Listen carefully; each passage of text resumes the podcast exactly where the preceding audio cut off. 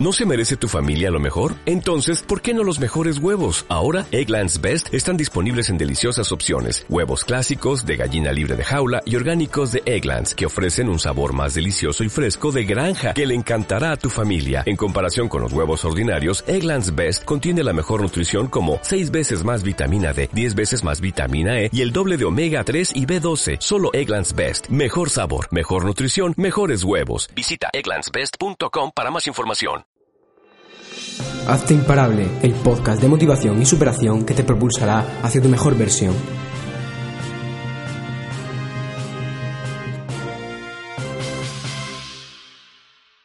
He sido débil toda mi vida. Y en gran medida lo sigo siendo. Pero me niego a seguir por este camino. Si hay algo que no quiero ser, es débil. Eso no quiere decir que no pueda mostrar debilidad en algunos momentos, pero sí que me comprometo a seguir el camino de la fuerza. Pero, ¿qué es ser débil? Ser débil es no tener la capacidad o voluntad de afrontar o resistir la incomodidad, la adversidad, el miedo o el dolor.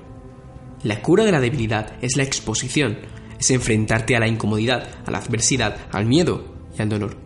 Al final se trata de acostumbrarse a estos eventos y emociones, desensibilizándote y pudiendo soportar cada vez más. La fuerza no es una meta, es un camino. Es decir, no se puede alcanzar un nivel máximo de fuerza. Siempre podrás ser más fuerte, al igual que también siempre podrás ser más débil. Pero trabajar por ser más fuerte no se trata de machacarse continuamente hasta desfallecer o de destrozarse a uno mismo y tocar fondo. No, no te fortaleces cuando te destruyes a ti mismo. Te fortaleces cuando te sometes a un estresor y te adaptas a él. Es entonces cuando subes de nivel. El fortalecimiento es el resultado de un proceso de adaptación a un determinado estresor, causado por una exposición progresiva al mismo. Pero bueno, dejémonos de definiciones abstractas. En la práctica está muy claro lo que es ser débil, tanto física como mentalmente. Eres débil cada vez que te quedas en la cama cuando deberías levantarte. Eres débil cuando renuncias a lo que quieres y te dejas llevar por lo que te apetece. Eres débil cuando sucumbes a la presión social. Eres débil cuando no te atreves a hacer cosas que te dan miedo, pero que no suponen peligro alguno.